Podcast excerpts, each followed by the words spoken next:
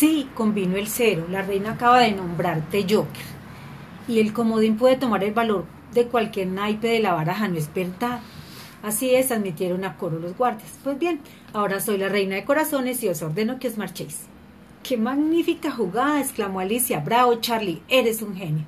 Los guardias se miraron desconcertados y luego miraron a Cero que se rascó la cabeza con uno de los palitos negros y dijo, técnicamente tiene razón. Pues ya podéis iros técnicamente, los conminó Alicia haciendo con la mano un displicente gesto de despedida.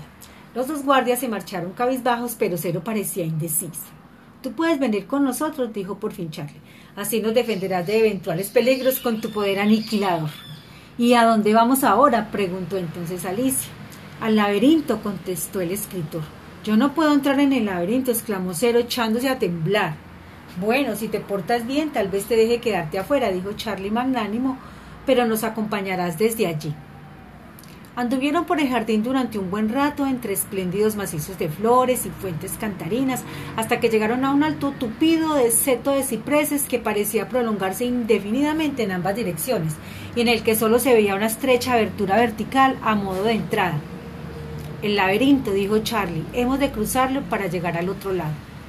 Para llegar al otro lado de algo siempre hay que cruzarlo, comentó Alicia. No siempre, replicó el escritor. Algunas cosas puedes rodearlas. Por ejemplo, para ir al otro lado de ti es más fácil rodearte que cruzarte. Pero el laberinto hay que cruzarlo. ¿Y por qué no podemos rodearlo? preguntó la niña porque para entender lo que encontraremos al otro lado, antes tienes que entender lo que encontramos ahí dentro. No basta llegar a, a los sitios con los pies, hay que llegar también con la cabeza.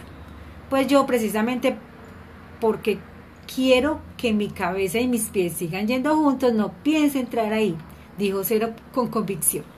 ¿Por qué te asusta tanto el laberinto? preguntó Alicia.